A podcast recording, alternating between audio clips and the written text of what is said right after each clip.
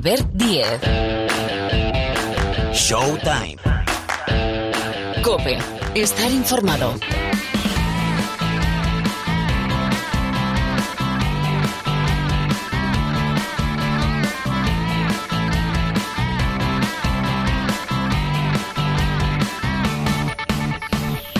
¿Qué tal? ¿Cómo estáis? Bienvenidos, bienvenidas una semana más aquí al rincón del baloncesto de la cadena Cope. Arranca un nuevo capítulo de Showtime.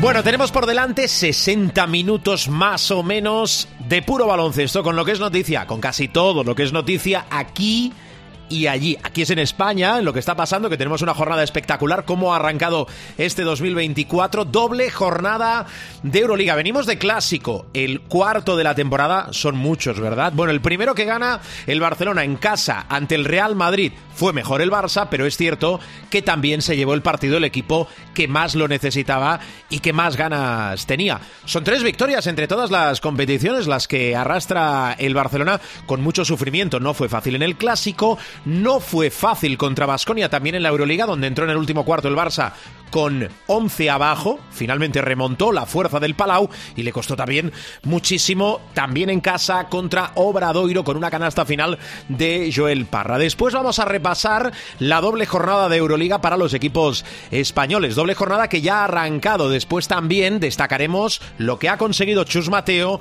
lo que ha conseguido Sergio Llull, que sobre todo este segundo ya entran en los libros de historia del Real Madrid. Y con Miguel Ángel Paniagua vamos a analizar ya dentro de la segunda vuelta de la máxima competición continental cómo cotizan los diversos equipos. Hay que destacar en la Liga Endesa, es noticia importante que falta más o menos un mes para el primer título de la temporada, la Copa del Rey en Málaga del 15 al 18 de febrero.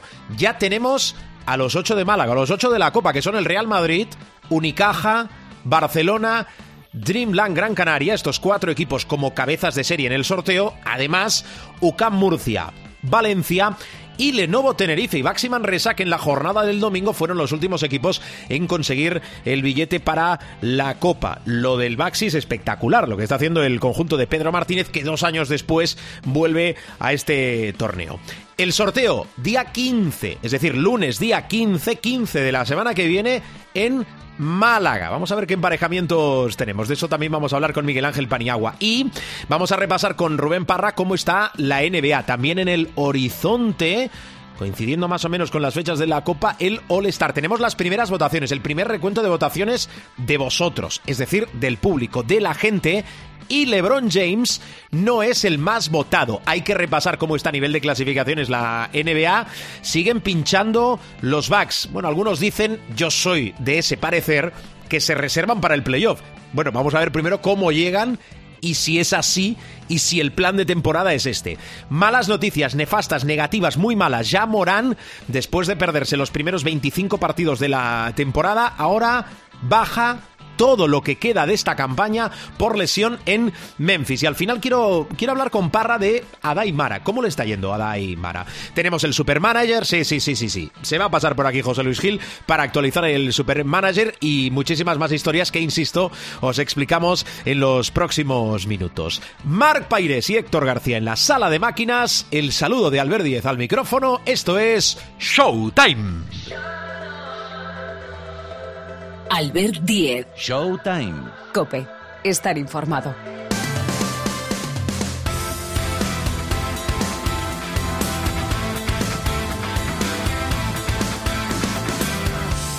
Ahora es momento de saludar a nuestro profesor, a Miguel Ángel Paniagua. Hola, Pani, ¿qué tal? ¿Qué tal? ¿Cómo vas? Muy buenas, aquí estamos. Eh, encantado de, saludarte a ti y a nuestros queridos oyentes. Es un auténtico placer hablar contigo cada semana. Sé que para la gente eh, escucharte es especial, es importante, es muy interesante. Quiero hablar de la Euroliga. Quiero arrancar hablando de la Euroliga, profe, porque superamos el Ecuador de la competición esta semana. Es una de aquellas semanas también chulas porque tenemos doble jornada de Euroliga. Ahora mismo, depende cuando escuches ¿eh? el programa, Madrid Virtus, Barcelona y Pau en ese top 4, cabezas de serie, Fenerbahce y Olympiacos ocupando la quinta y la sexta posición y recordad que esta temporada tenemos una novedad que es el play-in, con lo cual séptimo, octavo, noveno y décimo, Maccabi, Mónaco, Valencia y Partizan. ¿Cómo lo ves arrancando esta segunda vuelta del campeonato, profe? Bueno, las constantes vitales, por así decirlo, de la Euroliga se mantienen, ¿no? Estamos viendo un Real Madrid en un plano no te diría que intratable porque, eh, por ejemplo, el Barça demostró que es vulnerable, pero con un grado de vulnerabilidad muy pequeño, ¿no? O sea, es, ahora mismo no te diría que es un equipo invulnerable, pero es un equipo poderosísimo eh, y lo está demostrando, ¿no? Muy interesante también la Virtus y luego eh, el eterno problema que tengo con el miedo que da miedo bien entendido, tanto Pau como Fenerbahce, ¿no? Pau me parece un equipo redondo, muy bien entrenado por Ataman, con todo lo que es Ataman, sí, sí. ciclotímico y sus shows y todo esto, pero es un buen entrenador, te lo digo con conocimiento de causa. Y, y luego lo que tú decías también, la novedad del play-in que va a hacer que equipos que incluso ahora mismo están un poco alejados, como puede ser el Estrella Roja o, o el Bayern Múnich, que están con ocho victorias, pues puedan, si no me equivoco, pues puedan alcanzar el, el play-in, que es una idea que surge de la, de la NBA, pero que está muy bien aplicada aquí, ¿no? Pero ahora mismo, a día de hoy, y como tú dices siempre, depende de cuándo escuches esto, pero en el caso del Real Madrid, yo creo que si eh, grabamos hoy y mantenemos la grabación durante semanas, el Real Madrid ahora mismo es un equipazo, está muy redondo, y salvo que le entre una fatiga o que el factor lesiones influya mucho en el devenir de lo que es el juego del Real Madrid ahora mismo, yo le veo como un favorito, no te diré claro, porque claro no hay nada en la Euroliga, nos lo ha demostrado muchas veces, pero ahora mismo es el gran favorito para ganar la, Euroliga. Sí, recuerdo que al inicio de año, en ese programa ya habitual de, primero de año, del 1 de enero, con eh, Corro con Corrochano, eh, muchos apostábamos por el Real Madrid como campeón de la Euroliga, a tenor de lo que estaba haciendo. Eh, siempre piensas, durante una temporada puede haber un bache, claro. el bache puede existir, el bache puede ser perder en el Palau, que puede entrar dentro de, de lo lógico por jugar en el Blaugrana, porque venía un equipo mucho más necesitado como el Barcelona y porque yo creo que el Madrid, sin quitar mérito a lo que hizo el Barcelona, no es que levantase el pie del acelerador, pero fue un poco con el freno de mano puesto. Pero es que entrando ya en esta segunda parte de la temporada, con la Copa del Rey, falta más o menos un mes como primer título que se va a disputar, eh, va muy en serio el Real Madrid, donde quiero recordar también que Chus Mateo ha alcanzado ya el partido número 100 en Múnich, curiosamente, frente a Pablo Lasso, las casualidades o causalidades del destino, 100 partidos como técnico del Real Madrid, con lo cual yo creo que el análisis ya tiene que ir mucho más en serio de lo que está haciendo el Real Madrid en modo rodillo esta temporada. ¿eh? Sin duda. Y hay un factor también que hay que considerar, ¿no? Y tú lo has mencionado, Chus Mateo, que lleva ya 100 partidos. Eh, hombre, las temporadas son cada vez más largas y eh, 100 partidos en mis tiempos suponían tres temporadas, ¿no? Sí. Pero ahora estamos hablando de una temporada y cuarto, porque el Real Madrid juega prácticamente los mismos partidos que una temporada regular de la NBA, está en el ámbito de 80 partidos, ¿no? Pero fíjate, un entrenador que estuvo tan, tan, tan, tan cuestionado, que probablemente de no haber ganado la Euroliga el año pasado, con todas las vicisitudes que tuvo el equipo, hubiera estado mucho más que cuestionado, y al final eh, siempre es el factor común y siempre lo hemos dicho, ¿no? Si los jugadores, y eso es aplicable a todo en la vida, ¿no? Si los jugadores creen en ti, lo hablábamos antes fuera de micrófono, hablando del Girona, de Mitchell y de los jugadores, si los jugadores creen en ti, creen en el sistema que tú les predicas y creen realmente que lo que tú les puedes aportar ayuda a ganar, eh, el entrenador se consolida automáticamente. Y yo desde el principio, sabes que eh, defendí la idea de Chus Mateo como un hombre que en principio había trabajado codo con codo con Pablo Lasso, que probablemente, como dije, establecería sus matices, cuando fuera head coach, cuando fuera entrenador principal, y así está, está siendo. Eh, pero al final del día lo fundamental son los jugadores. Los jugadores creen en lo que están haciendo y los jugadores, el Real Madrid tiene una plantilla muy redonda y en ese sentido si el jugador está contento, cree en lo que hace y hay un equipazo alrededor, pues todo florece y el Real Madrid ahora mismo por eso es el equipo más intratable, ¿no? Eh, me quedo un poco con lo que dijo también Héctor Messina, el entrenador del Armani Jeans, que este año pues uh, está ahí pendiente, yo creo, va, le va a costar en llegar incluso al play-in, pero yo me acuerdo perfectamente, y tú te acordarás también, y los oyentes también, cuando en rueda de prensa dijo este equipo, eh, vino a decir, es imposible ganarle, ¿no? diciéndolo más en argón, no hay donde meterle mano, o sea, hmm. eh, está en un, en un nivel excelso. Muy bien. Hablando de jugadores, Sergio Llull, pónganse de pie, 1047 partidos, el que más, superando a otro mito de nuestro baloncesto y del Real Madrid como es Felipe Reyes, el jugador con más partidos en la historia del conjunto blanco. Decimoctava temporada, 26 títulos. Aquí yo creo que radica mucho el éxito de esa Euroliga conseguida con Chus Mateo tras eh, el paso de Pablo Lasso a Chus Mateo. Producto nacional, jugadores que llevan mucho tiempo identificados con la causa y que tienen el derecho, tanto Sergio Llull como Rudy Fernández de retirarse cuando lo crean conveniente. Voy a recordar la doble jornada que tenemos esta semana, insisto, en función de cuándo escuches el programa, jornada número 20 de la Euroliga, Mónaco-Basconia y Bayern Real Madrid junto con el Valencia Zalgiris, triunfo tanto del Mónaco como del Real Madrid como del Zalgiris. Y nos queda ese espectacular Barcelona Olympiacos que visita el Palau el Olympiacos, que es el vigente subcampeón de Europa. Y jornada número 21 Real Madrid Valencia, duelo español, Barcelona Zalgiris y también Basconia Olympiacos. Recordad que siempre busca la Euroliga y yo creo que hace bien en esa doble jornada entre semana que los equipos tengan que hacer los menos kilómetros posibles para ese segundo desplazamiento, con lo cual equipos que visitan territorio español se mueven para enfrentarse en esas dos jornadas a equipos de nuestro país. Eh, profe, eh, hablando de entrenadores, porque venimos, y es una de las noticias que nos deja el fin de semana, Pedro Martínez clasifica a Baxi Manresa para la Copa del Rey. Vuelve dos años después. Lo que está haciendo Pedro Martínez en Manresa es espectacular. ¿eh? Totalmente. Bueno, para empezar, Pedro Martínez, al que conozco desde que el Gran Cañón del Colorado era una colina, es un grandísimo entrenador. Eh, grandísimo, o sea, lo ha demostrado infinitas veces en los distintos equipos donde ha estado y ha estado en no pocos. Eh, el Manresa juega muy buen básquet dentro de las limitaciones que, que tiene, eh, como, como presupuestarias me refiero, pero es evidente que, está haciendo un trabajo extraordinario con un equipo limitado y limitado presupuestariamente pero con, con jugadores a los que también lo hablábamos antes fuera del micrófono a los que hace mejores no a los que hace mejores. Pedro tiene una manera de trabajar que es muy propia y aquí la clave vuelve a ser lo mismo no eh, los jugadores claramente creen en él y creen en su en su sistema, ¿no? Eh, me gusta mucho además porque yo estuve en los albores de ese Manresa original que tenga incluso a Salva Maldonado como segundo entrenador, que es un segundo entrenador de lujo, y ese tándem yo creo que es ah, absolutamente magnífico en el banquillo.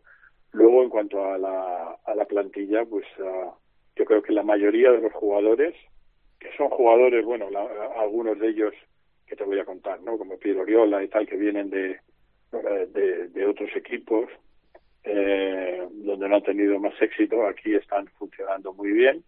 Está trabajando también con jugadores jóvenes, o sea que eh, lo que podríamos denominar como milagro es en realidad fruto del trabajo duro, que es una de las herramientas esenciales para cuando un equipo tiene limitaciones presupuestarias y por lo tanto no puede fichar talentos raudales, pues tiene la posibilidad de combinar una plantilla muy buena dentro de las limitaciones presupuestarias, un gran cuerpo técnico, como es el caso, y el resultado normalmente es exitoso, ¿no? En el caso del Manresa, como tú dices, el llegar a la, a la Copa del Rey clasificado me parece increíble, ¿no? Y ese octavo puesto muy merecido. Lo estuvo ahí peleando con Lenovo Tenerife y con el Vasconia, pero al final es ah, muy, muy merecido.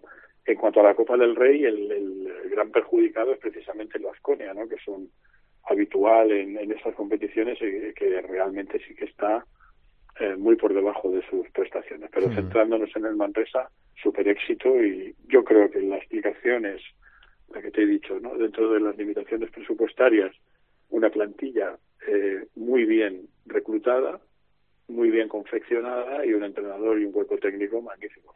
Perfecto. Muy bien, profe. Pues nada, te escucho la semana que viene con más historias aquí en Showtime. Cuídate mucho.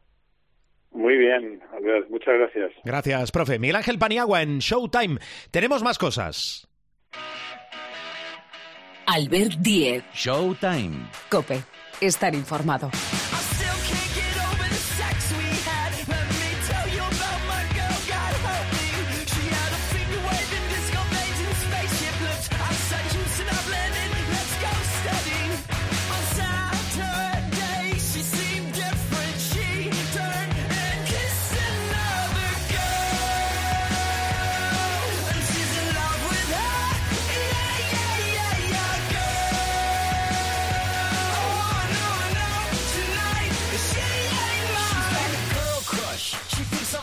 Es momento de saludar en Showtime en el capítulo de esta semana Rubén Parra. Hola Parruno, ¿qué tal? ¿Cómo estás? ¿Cómo estamos? Estamos bien, correctamente bien. Si no entramos en detalles, que diría el clásico. Oye, tengo tantas cosas que preguntarte, tantas cosas que deben encontrar respuesta.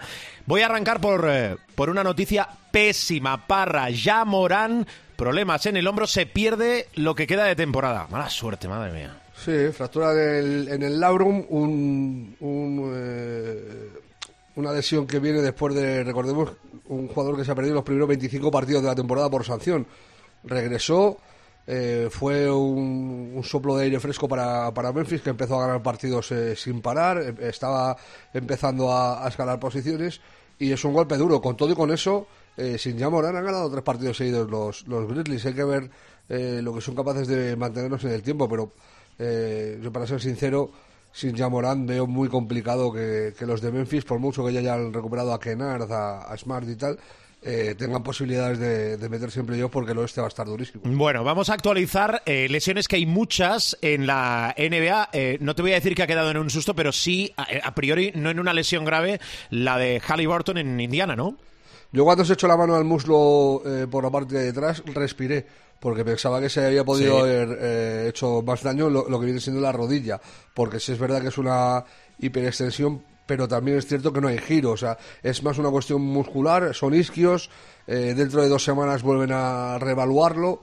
Eh, y pues puede ser de, dos a tres semanas a lo mejor de, de baja siendo positivos mucho mejor en cualquier caso que cualquier afectación de rodilla que por poco que, que hubiera sido se habría ido a los dos meses y que si hubiera sido ya algo en plan cruzado y tal, pues es adiós a la temporada. Así que dentro de la mala noticia que es eh, perder a, al, para mí la sensación eh, de la temporada, porque Sergio Alexander lo está siendo, pero ya fue incluido el año pasado en el quinteto, en el mejor quinteto de la liga.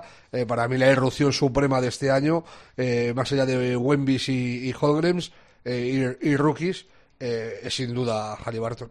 Oye, ¿qué me dejo de, de parte de lesionados?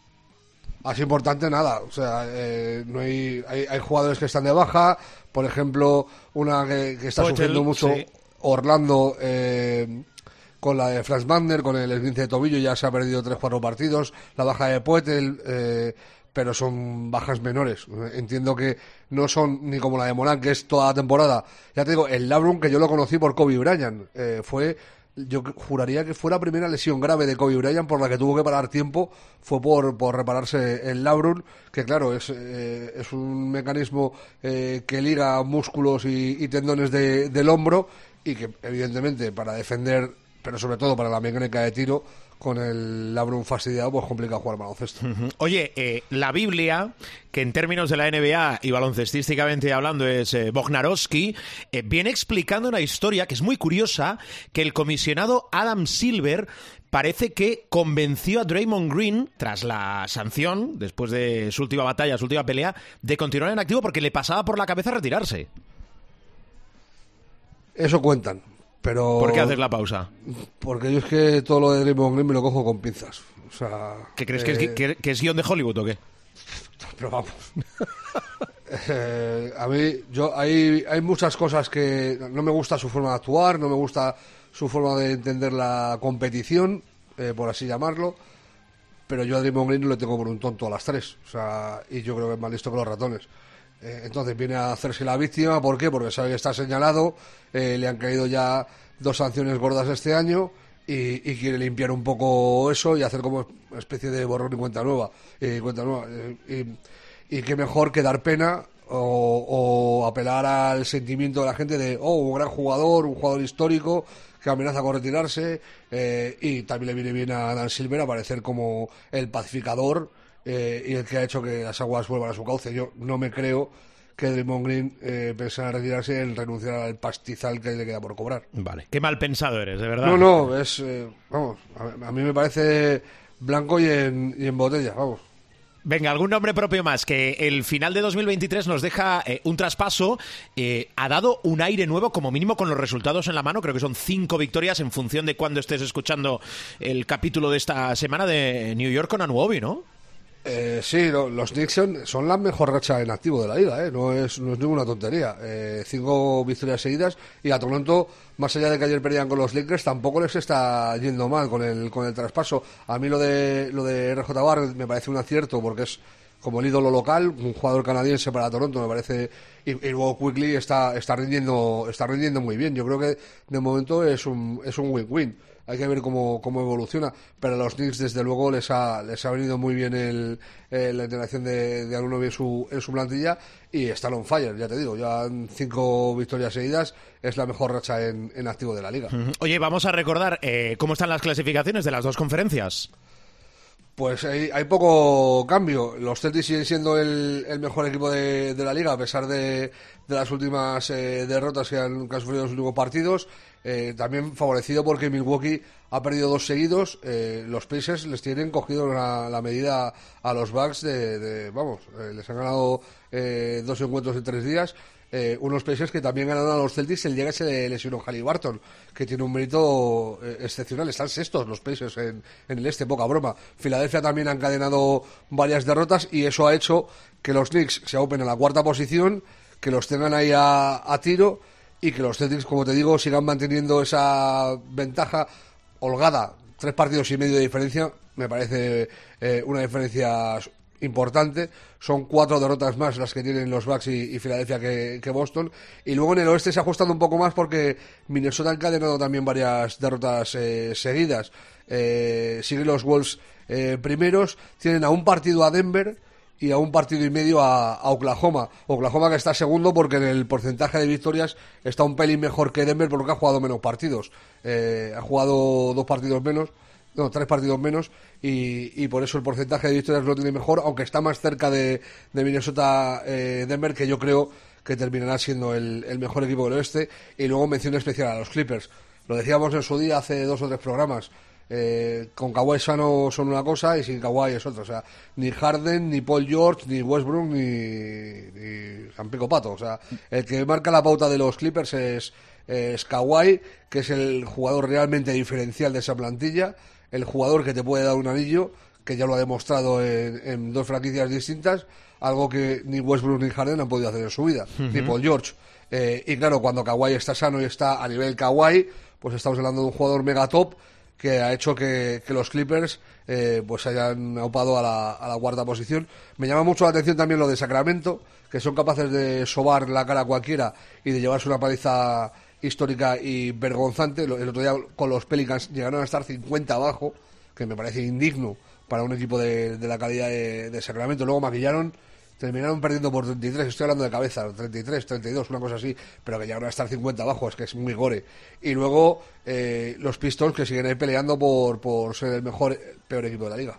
Eh, el mejor, peor equipo de la liga. ¿eh? El mejor, peor equipo de la liga, sí, sí, yo te, he entendido y se te ha entendido. Son, son nueve, ¿eh? Tienen que, o sea, tienen que quedarse en ocho, solo pueden ganar cinco más. Bienvenido al grupo, bienvenido a la batalla con los Pistons. Eh, escucha una cosa, eh, ¿sigues apostando por Boston, por los Celtics como campeones esta temporada? A mí me parece el equipo más sólido. Sobre todo, yo creo que se va, o sea, va a depender mucho, eh, que se me entienda bien, evidentemente en el jugador eh, clave Stadium, pero va a depender mucho de Porzingis. A mí, Porzingis sano, igual que te hablaba de lo de Kawhi, a mí Porzingis, si está bien y es capaz de aguantar, que es la duda que tengo, la exigencia de unos playoffs físicamente, es el jugador que, que se lo cambia todo al equipo de, eh, de Boston, que por otra parte, con la adición de Ru Holiday, eh, ha ganado muchísima defensa.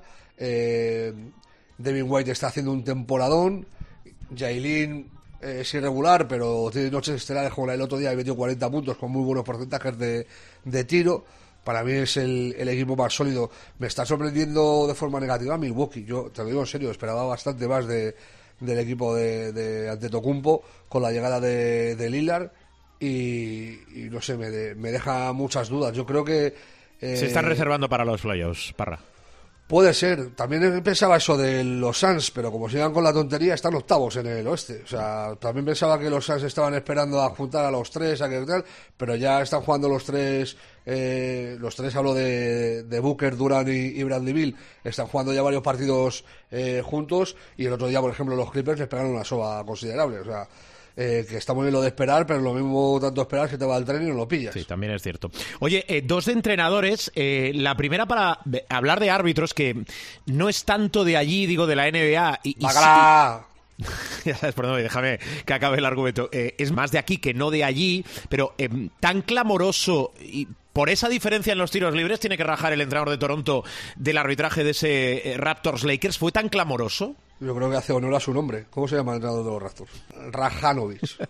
Rajanovic. Rajanovic, lo dejamos ahí. A ¿no? ver, va, va, por detrás en el marcador y tiene que hacer un montón de faltas. Es verdad que la diferencia es abismal. He, he leído por ahí que hacía eh, casi 15 años que, que, no había esa diferencia de, de, tiros libres, pero es que hacen eh, muchas faltas para recortar la, la ventaja de los Lakers al final. Sí. y luego tienen, yo creo que la, eh, también rabia un poco porque es que meten todos, o sea, eh, tanto Davis como, como Reeves están impolutos. Yo creo que al final meten 19, 19 tiros libres, o sea, seguidos, una, una barbaridad, meten, meten un montón. Si hay, hay una diferencia que es abismal, pero creo que viene muy incrementada por eso, porque los restos al final tienen que hacer faltas para cortar el marcador y, y, bueno, claro, si sumas todas las del final con el resto del partido, pues te sale un sumatorio muy negativo, pero yo, sinceramente, si hay, hay, ha habido veces que a los Lakers les han hecho la 13-14 a favor y lo he dicho, o sea, no, para mí no me... No, no, no tengo problemas en, en, en reconocer cuando hay trucos a favor de Lakers, eh, pero no creo que este sea el caso. Bueno. Sinceramente. Rajakovic, claro, si es que al final o sea, es serbio. Viene, viene, de, viene, de, aquí. Es ra, ra, rajador serbio. Eh, qué bien nos lo hacemos venir. Y la otra, una, bueno, noticia para la historia de la NBA. Spolstra. Ocho temporadas. Vaya extensión de contrato que ha firmado el amigo, ¿no? También merecida. No, eh, no, no, no digo que yo, no. Yo a, a, a Spolstra cuando cuando le ascendieron al entrenador, eh, yo recuerdo que decía, no, o sea, que hace los sistemas Lebron, no sé qué, tal. Y el profe decía, a ver, este chaval entró de asesor de vídeo en, en, Miami y ha ido creciendo tal. Pues a mí, Espuestra me parece uno de los mejores entrenadores de, de la liga. O sea, mm. a, a, nivel, o sea, quitando Popovich, no se me ocurre uno que esté más alto. O sea, Kerr por, por bagaje y por títulos pero a mí es que Espostra me parece eh, muy brillante y los planteamientos que hace se, nota lo de lo de Sport se nota sobre todo en, en playoff así que a mí me parece me parece muy merecido. Desde 2008 antes efectivamente como asistente desde finales de los 90 creo en los hit desde 2008 eh, inquilino titular del banquillo dos veces campeón de la NBA. Creo que son ocho temporadas, 120 millones de dólares, que es una auténtica barbaridad esa extensión que ha firmado. Eso es vuestra confianza. O sea, no es. A ver, sí, sí. Es, es, Eso es se llama muy, proyecto. Es, es muy raro. Pero yo creo que también tiene algo que ver con, con eh, un paso atrás de Riley, de yo me voy a largar de aquí y voy a dejar esto atado y bien atado. Hmm creo que tiene que ver con eso también. Vale. Parra, eh, ahora te voy a preguntar por otras cosas cercanas a la NBA y de los nuestros, pero ¿qué me dejo? Ahora te pido partidos también, pero ¿qué me dejo? Seguro que me dejo cosas. Que hay que ver a Oklahoma. A, a mí me parece fundamental en la Estás vida muy de corrochanista, ¿eh? De, sí, sí, de persona humana. O sea, eh, a mí me flipan. Hasta cuando pierden es que me da igual. O sea, eh, el desempeño de Seguirius Alexander para convertirse en un jugador top, top eh, superstar de la liga, sí. me parece descomunal. O sea, el año pasado puede sorprender, pero ya eh, es que es un. Vamos. De hecho, a mí me parece un cante que no esté eh, en las votaciones como, como titular. Yo entiendo que los Warriors mueven mucha gente y tal, pero la temporada de Sai está muy por encima de la de Curry. O sea, yo entiendo que metas a Donchis, pues está haciendo un temporadón también, pero yo de hecho yo metería antes a Sai que a, que a Doncic, aunque a alguien le pueda parecer tal, en, eh, digo en, eh, como base eh, supremo de, de la temporada. A mí es que me parece un escandalazo. Y luego eh, es que se ha rodeado de tanta juventud. Yo recuerdo cuando hablábamos de los treinta y pico picks que tenía eh, Oklahoma, y tal. sí, pero ¿para qué te sirve eso? ¿Para qué? No sé qué tal. Pues al final le siguen quedando veintipico y se ha hecho un equipo que flipas, porque luego eh, Jalen Williams también es un joven que apunta a unas maneras eh, espectaculares y joder, le está peleando el, el rookie de año a Banyama, que parecía que estaba descontadísimo que iba a ser para Wemby, pero se lo está peleando. Y, es, o sea, no es, yo creo que se lo va a llevar a Banyama y para mí es el mejor rookie del año. Eh, pero lo que está haciendo Holgren es, es para tener muy en cuenta. Oye, eh, no creo que te pillen un renuncio. Dame tu 5 ideal ahora mismo de la competición. pues mira, empezando por el base tendría complicado porque diría Sai, pero es que Halliburton también lo merece. Bueno, apuntamos los dos, venga. Eh, pues mira, te hago. No, pero es que entonces no me cabe Donchis. Eh... imagínate. No, claro. No, me voy a cargar a Halliburton, le voy a poner de sexto hombre. Aparte de esta lesión, no puedo jugar. Venga. Hay que ser con cinco. Eh, Sai, Doncic, eh, Tatium, sí. Anteto y Envid. Me cargo a Jokic, ¿eh? Sí, sí. Por rendimiento este año, a mí es que me parece que lo de Envid está siendo... Sensacional, eh, sin duda, sin duda. Irregular, sobre todo. Date cuenta que a, final de. Había también una estadística de estas curiosas de a final del tercer cuarto, treinta y pico puntos en no sé cuántos partidos. Es que llega al tercer cuarto, no le hace falta eh, jugar en el último periodo para dejar partidos sentenciados y para irse a casa con 35 o 40 puntos. Es que es un, es un escándalo. Eh, y, me, y me pesa porque me gusta más Jokic como juega. Pero, para hay que reconocer el mérito de, de Embiid a, a todo el mundo le borra, yo no, no, lo entiendo muy bien por qué. Cuando hay cosas de estas de MVP y tal, eh, aparece el sexto, el séptimo, que me parece una coña. O sea, es el mejor jugador del mejor equipo de la liga. Venga, y, no, y, no, le, metas ni en, el top 3. Me quedo con tu 5. Y luego Anteto, pues es que es Anteto. O sea, no, no hay mucha duda al respecto. Seguimos hablando con Rubén Parra de la NBA aquí en Showtime.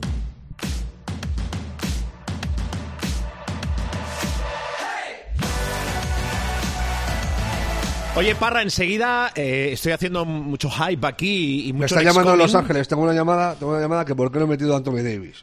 Ah, bueno, eso tú sabrás. A ver, Anthony Davis está haciendo una gran temporada, ¿quieres hacer un, quinteto de suplentes también o qué? Eh, mira, en las menciones especiales ponemos a... A, a Jokic, a, Halliburton, a A Halliburton, a Jokic, a, a, tal, a Kawhi y, y a Booker. Vale, pues apuntado está. Venga, el segundo mejor quinteto para Parra. Veo que te ha gustado el jueguecito. Digo que enseguida te pido los partidos que no debemos perdernos esta semana, pero... Hay póker, ¿eh? Hay póker. Vale, ahora vamos. Eh, y me gusta que tengas, que tengas unos cuantos. Pero antes, Adai Mara. Hace tiempo que no te pregunto por Adai Mara. ¿Cómo le está yendo en UCLA? Pues muy regular. Eh, hay, que decir que la gente en UCLA eh, está con Adai. O sea, los aficionados claman contra el entrenador por la poca bola que, le está dando. Eh, hasta el punto de que dicen, a ver, como un chaval que ha sido profesional con 16 años, 17, en la segunda mejor liga del mundo, no puede jugar aquí y están metiendo a, gente que, viene de jugar en el instituto. O sea, no, no tiene ninguna razón de ser. El entrenador se defiende diciendo que, precisamente eso, que Adai no defiende eh, y que tiene que mejorar en conceptos defensivos, pero es un poco inexplicable porque es una apuesta muy fuerte de, de UCLA y, la verdad que el desempeño está siendo mucho peor de lo que, de lo que yo me esperaba. Más que nada por falta de, oportunidades, es que no tiene, no tiene continuidad ninguna. Mm, vamos a ver si esto cambia en la segunda parte de la temporada. Mm, quiero ser optimista, quiero, ¿eh? Veremos si. Yo creo que si no cambia el entrenador va a ser complicado. Ya, y sobre todo con lo que tiene por delante. Eh, Parra, venga, partidos. A ver, decías, póker de partidos que no debemos perdernos. Empezamos con gordo, gordísimo. En la madrugada del jueves a la una de la mañana. Buen horario. Hablo del jueves, eh, del miércoles a jueves, o sea, nada más empezar el jueves. Celtics, Minnesota Timberwolves, que viene a ser el mejor del este contra el mejor del oeste. A día de hoy no hay mejor partido eh, posible que ver, son los dos mejores equipos de, lo que va de temporada. Tatum contra, contra Edwards, eh, Porzingis contra Anthony Towns, contra Gobert. Eh, me parece un duelo eh, muy bueno y, y, sobre todo lo que dices tú, que es la una, que es medio asequible. en la madrugada del viernes, Milwaukee Bucks, Boston Celtics. El calendario de los Celtics esta semana es, fenómeno. También a la una y media de la mañana, es una buena, es una buena hora. Eh, y es eh, los dos mejores equipos del este frente a frente. Eh, en la madrugada del sábado a la una y media, Sixers, que es el tercero del este, contra los Kings, que, deberían de acabar en el top 4 de- del oeste por, por potencial. Veremos a ver qué pasa al final. Y luego, está jorobado porque no está Halliburton, pero eh, es a muy buena hora el partido del NBA Sunday, del domingo a las nueve y media, Denver Nuggets contra Indiana Pacers, que es un buen eh, momento también para ver a los eh, a los jugadores jóvenes que van a tener más minutos ahora que no está Halliburton, y también para disfrutar de Maturin, que a mí es un chaval que me, que me encanta, el canadiense, que el otro día, el día de la, de la lesión de, de Halliburton, eh, la rompió contra los, los Celtics, y, y es un jugador a tener en cuenta, claro. Vale. Del All-Star, que ya sé que ha renunciado hace tiempo al All-Star, pero no deja de ser una cita bonita. Este año, edición 73 en Indianápolis, ¿me, me quieres decir algo? Primer recuento de, de las votaciones. Me llamó la atención que no fuera LeBron el más votado. Me llamó mucho la atención. O sea, es, es- yo creo que es la primera vez en, en años. Una vez se lo quitó Kevin Durant, eh, pero estando LeBron bien y tal. aparte Anteto, ¿no? Anteto. Sí, sí, ha sido Anteto Sí. por ciento y pico mil votos. Dicho lo cual, juraría que son LeBron y Anteto los únicos que han pasado de los dos millones en este primer. Juras bien. Y no hay que este jurar, primer- ¿eh, Parra? En este primer recuento. Eh, muy merecido que Halliburton esté, aparezca en, entre los cinco mejores del este. Y eh, lo que te decía antes, yo habría metido a Shai. Shai está el sexto, eh, bueno, el sexto, el, el tercero en, eh, en las posiciones exteriores. Salen Curry y Doncic como los más votados eh, en el oeste. Y yo metería por delante de incluso de Doncic a, a Halliburton, a, a Shai Alexander. Muy bien, apuntado. Perfecto, Parra. Oye, ¿te trajeron algo los Reyes relacionado con la NBA? ¿Te, te, te autorregalaste algo aprovechando esto o no? Sí, unas zapatillas de los Lakers. Unas zapas de los Lakers. O sea, vamos, no de los Lakers, no son de los Lakers, no tienen el logo de los Lakers, pero Sí. son con sus colores. Ah. O sea, morado y amarillo y, y blanco. o ¿Qué pie calzas, Parra? Un 42. Un 42, está bien. Un, un 8. 8, 8 y medio. Americano. No, Muy bien. no, ahora no me acuerdo, pero vamos. Eh, oye, ¿no vas a decir nada de Ricky? ¿Qué más quieres que digamos de Ricky? O sea, yo quiero dar mi aportación. ¿Aporta? Ricky, te quiero. Muy, muy, muy, muy, como diría aquel, eh, Conciso y esto preciso. es opinión y no información. Aunque no, no, te es, digo una cosa, Ricky, es inf- es información. Yo informo de que. de que quieres a Ricky de- Rubio. le adoro. Y O sea, opinas que quieres a, a y me, y me parece Rubio. un tío muy valiente y, y que haga lo que le dé la gana, pero que sea feliz. Muy bien, perfecto. Dicho queda. Eh, Oye, ¿y de Jules no hablamos? de Yul hemos hablado y vamos a seguir hablando, pero ¿qué quieres decir de Yul? No, el récord. ya, ya, ya lo sé. De Chus Mateo no dices nada. Oye, y de- sí, puedo, puedo- podría, podría decirlo. No, no, pero en el sentido, en el sentido de lo que toca, que es eh, ese récord, eh, más allá de la derrota en el clásico, 100 partidos ya en Euroliga con el Real Madrid, etc, etc, etc, etc. Pero bueno, te da igual eso. De lo que hay que hablar y te lo tienes que apuntar es de las renovaciones del Madrid. Venga. Que disfruten los madridistas, no vaya a ser que el Castillo se vaya al cuerno. Porque recordemos que Musa, Ezonja, Tavares, Deck, eh, Poirier, Coser, todos terminan contrato. Y van a ser mucho más caros de lo que fueron. Sí. O sea, sobre todo estoy pensando en Ezonja y en Musa, Pero- que, le, que le van a poner un cheque con lo que quieran. Hay una, de esas renovaciones, sobre todo hay una que sí es fundamental. que es la de Tavares. La de Tavares. Que, y que yo creo que tiene mala pinta, pero bueno, ya veremos. Yo tengo serias dudas de que el, eh, alguien en la NBA apueste fuerte por Tavares. ¿eh? Te lo digo en serio. ¿eh? Yo no, no lo tengo, o sea, no, no lo digo dudas. tanto por la NBA, porque creo que él ya lo ha probado y sabe lo que es y sabe a lo que le obliga la NBA, pero es que en el continente europeo y con la edad que va teniendo y habiéndolo ganado todo en el Real Madrid, a lo mejor te apetece otra historia, ¿sabes? Pero bueno. No, eh, sobre todo que eh, son yo estos tres eh, podría meter hasta Deck, pero Deck a lo mejor un poco menos. Pero eh, Tavares, Musa y Ezonja se van a llevar una morterada, o sea, se pueden llevar una morterada de donde les dé la gana. O sea, si se quedan en Madrid es porque quieren. A Ezonja estoy pensando sobre todo en el Pau. O sea, el Panathinaikos estoy seguro que le pone 3 kilos sin pestañear a Ezonja, pero seguro. Y, y Musa es que está haciendo muy pocos favores al Madrid con sus últimos partidos en cuanto en cuanto a la renovación porque claro te metes 40 puntos luego 20 y pico tal eh, eh, unos porcentajes de tiro de flipar te cargas el equipo a las espaldas. Eh, recordemos que el, el Madrid solo tiene a Campaso a Yabusel y a Valde yo juraría con, con Bueno, contrato en, en Espera vigor. que la temporada es larga y durante la temporada se pueden producir renovaciones también, pero bueno. veremos a ver pero vamos que se ponga las pilas en Madrid porque si no puede ser un drama Quería hablar, Parra, de, de Yul, de Ricky, del Real Madrid y, y lo ha hecho. oye ¿no vas a hablar de Lebron? La semana que viene hablaremos de la Copa del Rey, que faltará un mes para que arranque la Copa del Rey en Málaga, que el lunes de la semana que viene, lunes día 15, está el sorteo. Pero es que si no, voy a acabar hablando de todo contigo, que me lo paso muy bien, ¿eh? Pero que tengo que... Oye, ¿no vamos a hablar de la Liga China? Oye, ¿qué vas a hacer esta Adiós, Parra, cuídate mucho, ¿eh? Hola, adiós. Adiós.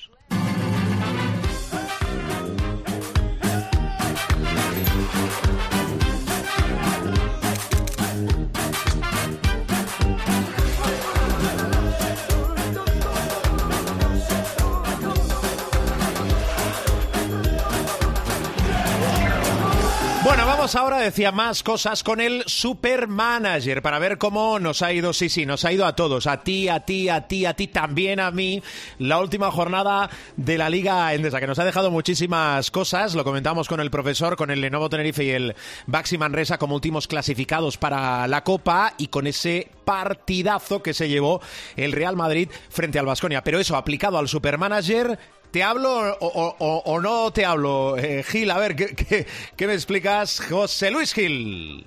No me llamen, no me llamen, no me llamen, no me llamen, no me llamen. Qué grande era, eh, que en gloria esté don Carlos eh, Pumares. Hemos empezado con el no me llamen porque en esta semana de Showtime, en este capítulo de Showtime, esta sección se convierte una semana más en el repodcast. ¿Qué es el repodcast? El repodcast es el podcast que va dentro del podcast. ¿eh? ¿Qué quiero decir con esto? Pues que esto está absolutamente grabado, absolutamente al margen de injerencias del director del programa, con absoluta calma y con absoluta tranquilidad. Así que es el ambiente ideal para que comentemos juntos cómo ha ido la jornada. Una jornada, la del eh, la número 17 de la liga regular, que marca el corte para la Copa. Ahora hablaremos de eso. Primero liquidemos la rutina. Ganador de la jornada en nuestra liga privada, Cope Showtime oficial, Rory, de Max Pérez 71, 246,6, por delante de Dipu 7 y Pitos y Flautas.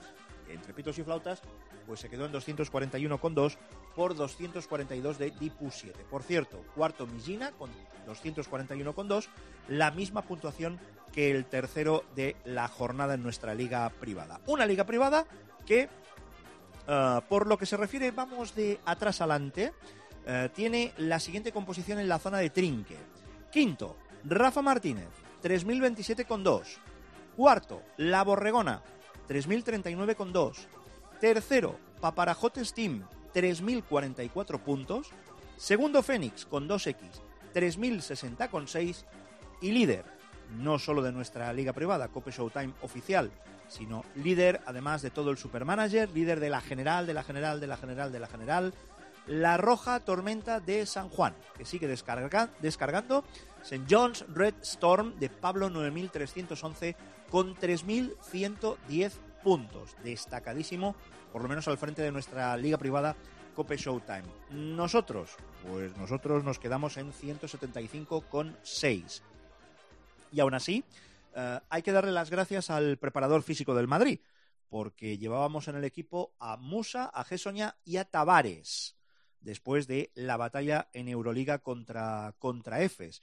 Eh, mm, sí, yo fui uno más de los que estuvo tentado de quitar a Tavares y meter a Billy Hernán Gómez. Y tal vez lo hubiera hecho, tal vez lo hubiera hecho, si hubiera sabido a tiempo que Jan Vesely descansaba en el partido frente a Obradoiro. No lo hice y al final, pues mm, donde menos esperaba, me llevé el disgusto, porque entre Musa, Gesoña, Tavares y Sedekerskis, el que menos valoró fue precisamente el hombre de Basconia, que se quedó en 8.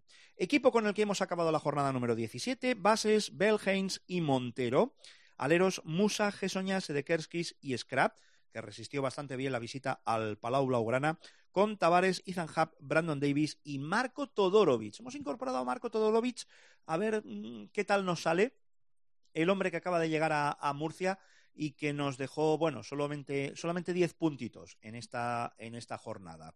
Eh, los deberes que nos había encomendado el director del programa ah, ah, son o han sido una perspectiva de cara a los ocho equipos que componen el roster de la fase final de la Copa del Rey.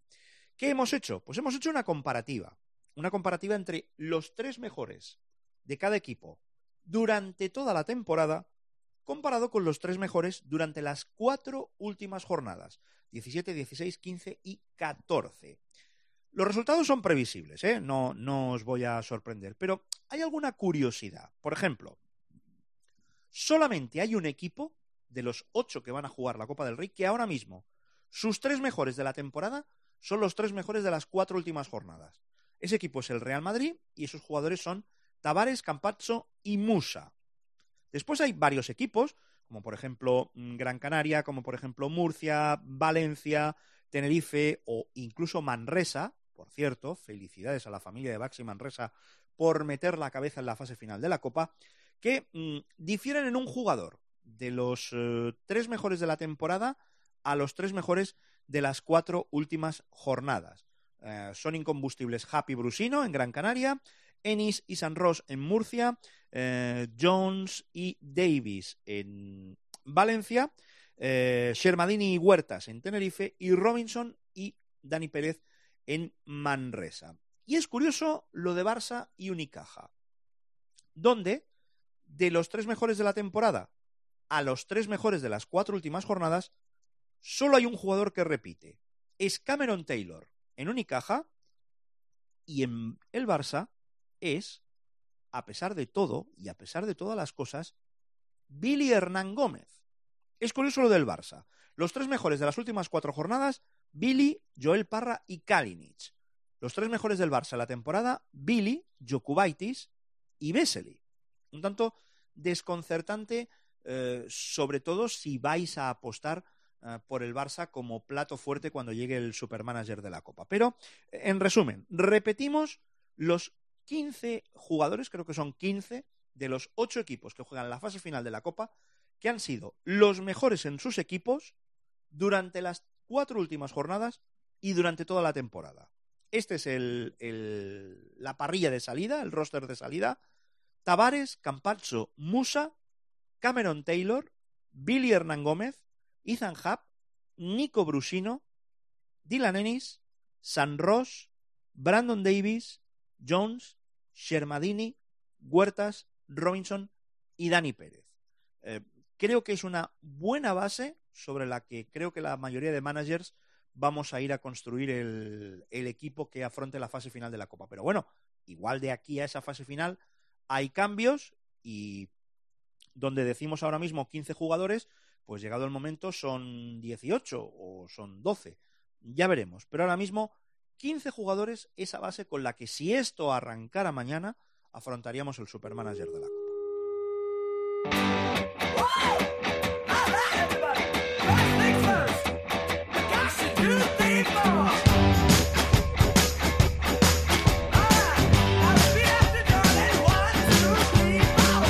Bueno, pues gracias Gile, gracias por la información. A ver si tenemos más suerte la semana eh, que viene.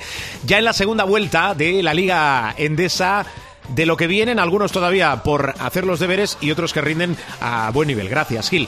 Recordad, cada semana vuestro programa de baloncesto eh, nos encontráis en nuestra web de renovación constante www.cope.es. Cada semana buscáis nuestro espacio de Showtime y nos escucháis, nos descargáis, nos descargáis y nos escucháis. La semana que viene con atención especial a esos emparejamientos ya definidos de la Copa del Rey de Málaga. Primer título importante de la temporada. El menor de los tres, es cierto, pero el primer título que va a servir para poner el termómetro a equipos en racha como es el Real Madrid, equipos, bueno, en construcción porque arranca un nuevo proyecto, pero llevamos casi la mitad de la temporada como es el Barcelona, el vigente campeón y anfitrión como es Unicaja Málaga y equipos que están cotizando muy bien esta temporada, caso del Dreamland Gran Canaria y también del UCAM Murcia. Gracias por escucharnos, gracias por aguantarnos y que el baloncesto os acompañe. Adiós.